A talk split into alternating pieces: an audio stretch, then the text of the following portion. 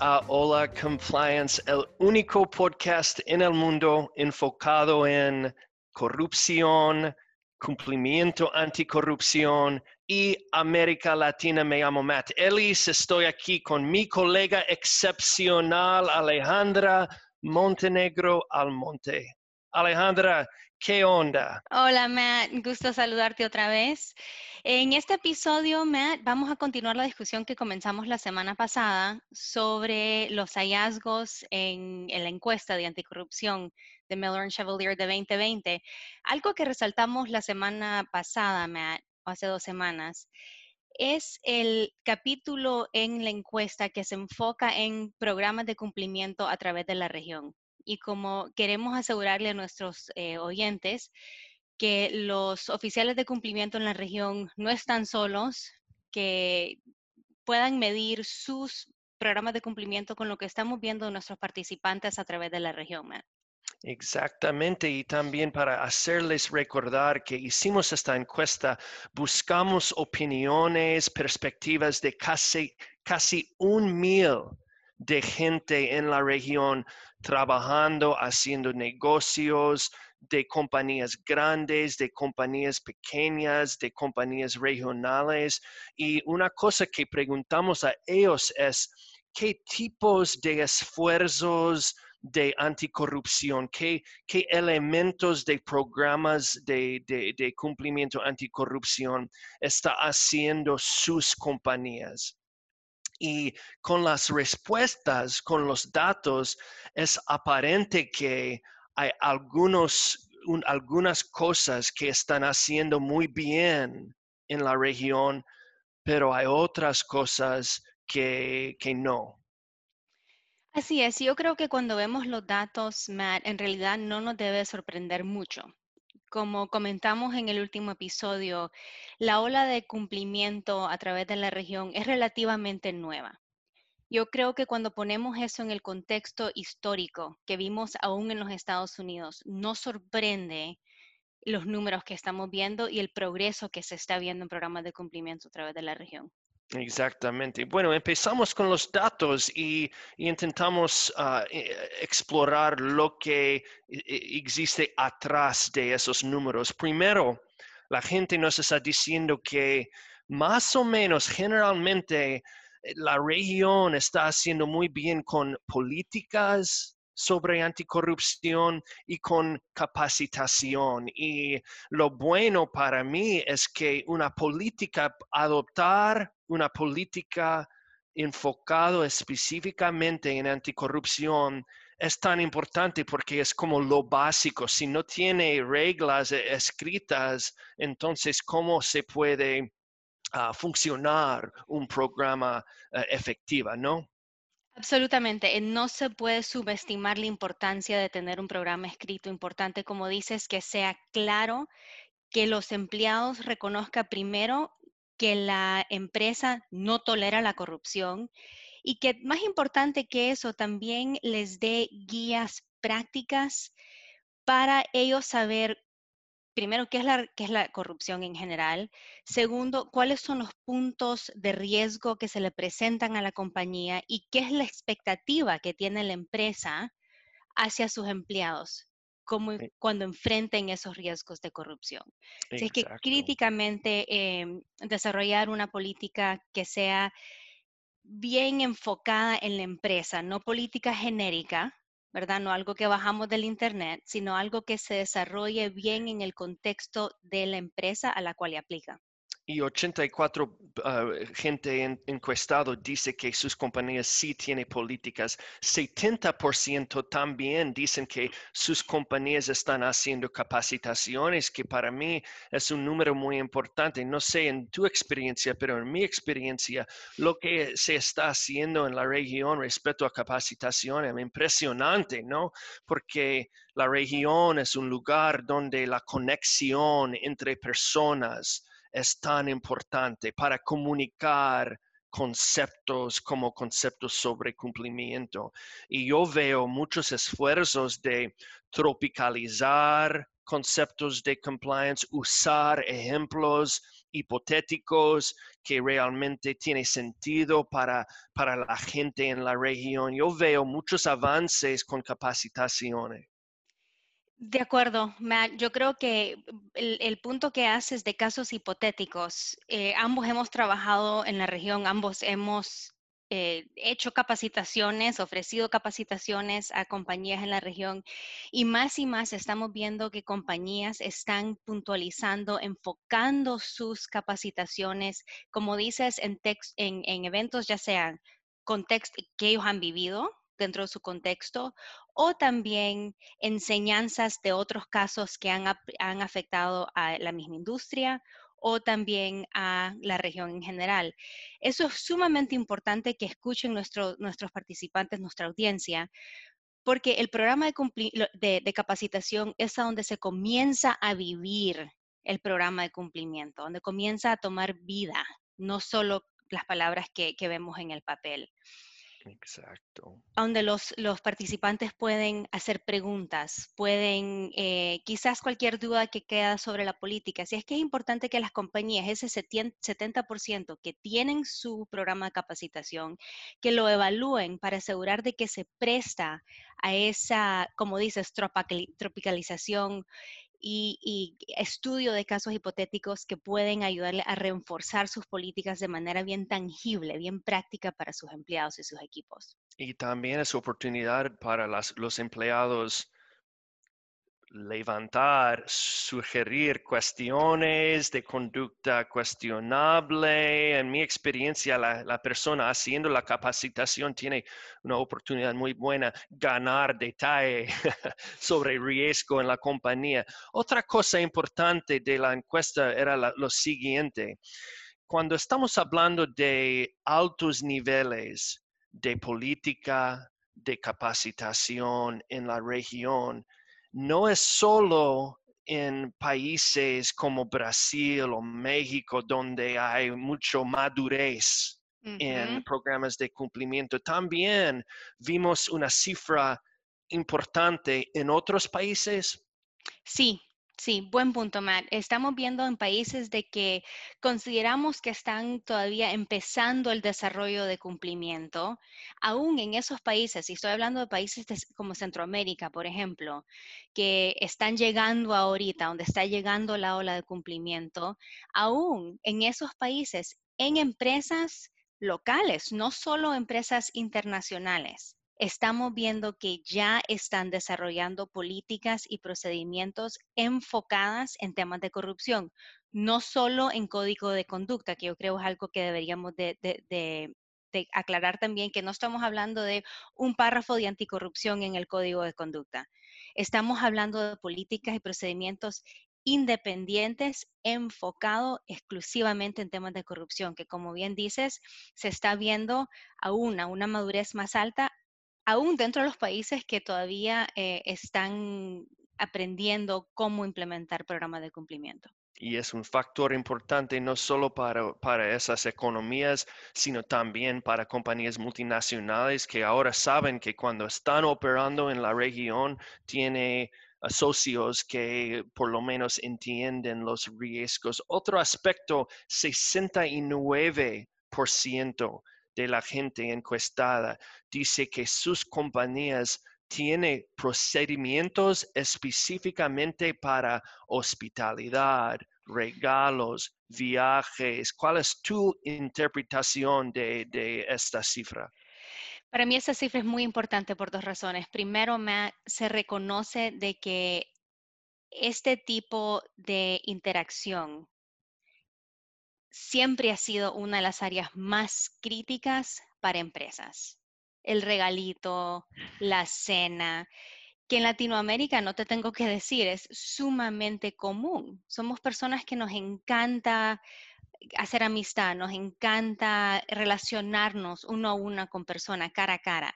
Y eso es parte de la cultura, obviamente, que no queremos perder, pero se tiene que eh, encapsular dentro de disciplina, de procedimientos para asegurar que no se malinterpreten esa, ese tipo de interacciones. Y eso es lo que estamos viendo reflejado en ese 69% de, empresas que eh, reconocen el, el riesgo y han aprendido a cómo inyectar disciplina a esas relaciones que son muy, muy humanas y buenas para negocio también se debe decir si se hacen bien. Bueno, antes de hablar sobre lo, la parte donde necesitamos ver más ah, mejoramiento, hay otra categoría, hay, hay esfuerzos que están, parece, empezando a, ser adoptadas, adoptadas, pero todavía no tiene como una, un nivel importante de aceptación, por ejemplo, debida diligencia con terceros, auditorías y también gente en la compañía dedicada 100% de su tiempo en cumplimiento. ¿Cuál es su impresión sobre, sobre esos datos? Me, el hecho de que vemos 64% de compañías que están ya desarrollando su proceso de diligencia me dice similar al comentario anterior, que estamos reconociendo también otra área crítica de riesgo, que es eh, las terceras partes que hacen trabajo en nombre de las compañías. Eso, como sabemos, es uno de, los retos más altos que tienen compañías, es cómo identificar cuáles son las terceras partes que, que presentan riesgo, qué tipo de diligencia se debe de realizar para poder identificar ese riesgo. Y ahí es donde me encantaría ver ese 64%, qué es lo que están haciendo. Si es nada más una búsqueda en el Internet, las listas Clinton, las listas de OFAC, qué es lo que se ve en los periódicos, o si también están profundizando, porque bien conocemos que por lo, por lo menos el Departamento de Justicia y la SEC quieren ver que la debida diligencia vaya profundizándose según el riesgo que va presentando cada tercera parte, ¿verdad? Así es que me alegra que con 64% yo creo que ya vamos en rumbo a, esa, a ese nivel de, de diligencia que va a ayudar a mitigar riesgo. Hay otras áreas de cumplimiento donde generalmente en la región parece que la región eh, se, se posiciona un poquito atrás y lo que me impresionó mucho era el tema de mecanismos para reportes anónimas. ¿Qué piensas sobre eso? Solo 53% de la gente encuestada dice que tiene esos tipos de hotlines en sus compañías. Aquí tengo que usar, ponerme dos sombreros, Matt. Yo creo que como profesional en el área legal y de cumplimiento, me sorprende que el número sea tan bajo, porque en realidad es un elemento tan importante, tan, tan básico, tan básico. tan básico. Y cuando considera las leyes nuevas sobre anticorrupción en la región misma y sus guías de cumplimiento, esas jurisdicciones también están diciendo queremos ver hotlines en sus compañías. Claro, porque no puedo implementar políticas si no tengo mecanismo para identificar cuando se están violando mis mismas políticas y cuando es peor se puede estar violando la ley. Si me quito el sombrero de abogada por un momento y me pongo el sombrero de persona que ha trabajado dentro de la región con compañías que están luchando con este tema, hay que darle voz al, contexto cultural, en el cual lo que yo siempre he oído de clientes y aún yo recibí de comentarios de, clientes internos cuando estaba en la compañía es, ¿cómo podemos hacer esto, Alejandra? Primero, porque tengo décadas de estar en esta empresa, tengo décadas de estar trabajando con estos empleados, me conocen, somos amigos. Si tienen algún problema, obviamente saben que me pueden venir a decir ese es un, tema cultural que también tenemos que reconocer. Y escuchamos esto siempre. siempre. no necesitamos un mecanismo porque todos se conocen y van a compartir la información si surge. Exactamente. Segundo, también he escuchado cómo puedo asegurar que no estoy inventando, que no estoy invitando el chisme, que no se va a mal utilizar esta línea para comenzar chismes. De la todas telenovela. formas, la telenovela, exactamente. Y, y es algo que aún aquí en los Estados Unidos vemos, ¿verdad? O sea, hay que aprender a, a reconocer lo que es un- una llamada verídica y otra que quizás se presta más a chisme. Tenemos muchas buenas telenovelas en los Estados Unidos también. Exactamente, así es.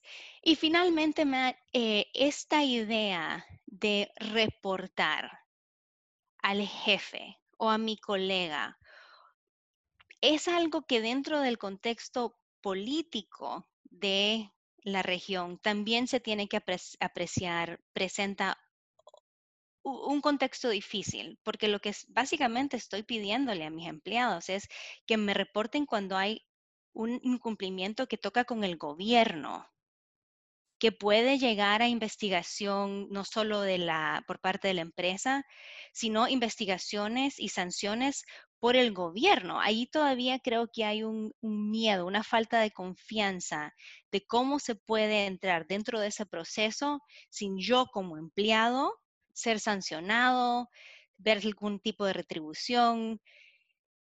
E- Esa confianza de los procesos y de los mismos gobiernos a- en estos procesos implican es algo difícil que vemos que empresas están tratando de cambiar esa, ese nivel de pensamiento y cultura dentro de los países. Y es una de las razones por las cuales yo creo que la posición de un compliance officer es una de las posiciones más difíciles. Sí, Otra área donde hay como esfuerzos un poquito atrás es el tema de monitoreo de terceros. Ya hablamos sobre debida diligencia y bueno, por lo menos 64% de las compañías supuestamente tiene procesos de debida diligencia, pero solo 43% están haciendo monitoreo. Y como sabes, los riesgos muchas veces surgen después de se vincula con el tercero, ¿no? En esto yo creo que nuestros oficiales de cumplimiento en Latinoamérica están en compañía con oficiales de cumplimiento por todo el mundo, porque ha sido una de las áreas más difíciles para compañías a través del mundo implementar de manera que sea eficiente y efectiva. Eh, siempre nace, Matt, del primer punto, la debida diligencia, ¿verdad? Ahí comenzamos a identificar riesgos y esos riesgos nos deberían de dar las medidas a seguir para monitoreo. Eh, pero más y más lo que estamos viendo es que se pueden definir estos, estos procesos de monitoreo contando con el apoyo de las personas dentro del negocio, que son principalmente las que tienen la relación día a día con estos terceros. Yo que trabajé dentro de una empresa y sé lo que es no tener recursos en un departamento legal y de cumplimiento, invito a compañías que utilicen a sus equipos de negocio para hacer ojos y orejas en, eh, en esas relaciones para ayudar a monitorear, asegurar de que están cumpliendo los terceros con las cláusulas contractuales que también vemos se están eh, introduciendo más y más dentro de la región. Pero estamos viendo también sistemas eh, automatizados que trabajan con los sistemas de contabilidad de las compañías que pueden también ayudar a monitoreo de transacciones que quizás señalen banderas rojas, ¿verdad? Pagos a terceros que quizás incumplan con lo que se contempla en el contrato, facturas que quizás no tienen el nivel de detalle que la empresa requiere. Ese es el tipo de monitoreo cual hablamos. Yo creo que cuando comenzamos a enfocarnos en qué es lo que quiere decir monitorear a un tercero, y me parece que deberíamos de tener otra sesión enfocada en este tema, eh, se, se quita un poquito el, el mystery, el misterio de qué es lo que quiere decir monitorear a un, a un tercero si lo vemos así en trocitos. Tal cual.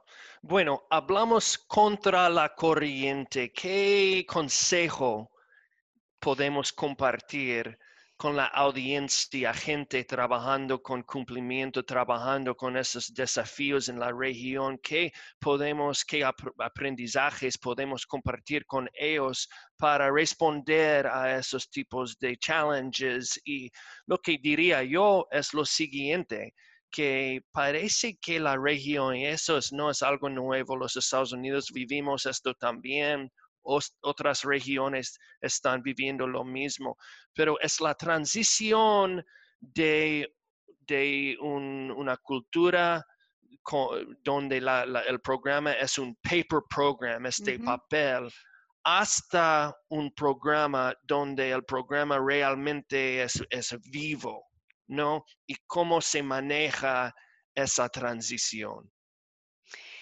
Algo que vimos en los números, eh, que me parece que quiero puntualizar porque se ve de que ya hay compañías que están moviéndose en esa dirección y lo mencionaste también, es el número de compañías que ya están haciendo auditorías y asesoramiento de riesgo dentro de sus empresas que está en el 60%. Ese tiene que ser el punto de partida para los oficiales de cumplimiento para construir su programa. Lo que hay veces ocurre es que cuando hablamos de construir un programa de cumplimiento, se interpreta como añadir más burocracia, más procedimientos, más controles, más políticas. Y quiero que lo oigan ahora, eso no es lo que estamos hablando acá. Y el mismo Departamento de Justicia ha dicho y ha reforzado, aún en junio de este año, que el punto de partida para un proceso, para un programa de cumplimiento, tiene que ser un análisis de los riesgos particulares que se le presentan a la empresa dentro de- del contexto de la corrupción. ¿Qué quiere decir eso? Que yo no necesito un programa que haga todo, pero sí necesito un programa que haga todo para mí. ¿Cuáles son mis riesgos? ¿Cuáles son mis riesgos mayores? Dentro de los recursos que tengo, puedo alocar, puedo designar esos recursos a mitigar los riesgos mayores que se me presentan. Ese es el consejo número uno que le queremos dar a, oficiales de cumplimiento de cómo convertir ese programa de papel a un programa vivo. Y para mí lo que me da la esperanza que si las compañías van a con éxito hacer la transición, solo hay que considerar todos los, los desarrollos en, en la región. Mira las comunidades de cumplimiento que ya existen en Brasil, en México, en Colombia, en Perú, agrupando la gente, compartiendo los best practices. Este tipo de asociación eh, sirve para adelantar el crecimiento de cumplimiento. Por eso, Alejandra, me da mucho orgullo uh, participar en esa conversación con usted porque estamos viviendo esa ola de, de cumplimiento. Bien dicho, Matt. Así es. Perfecto. Entonces, hasta la próxima y gracias por asistir a este episodio con nosotros.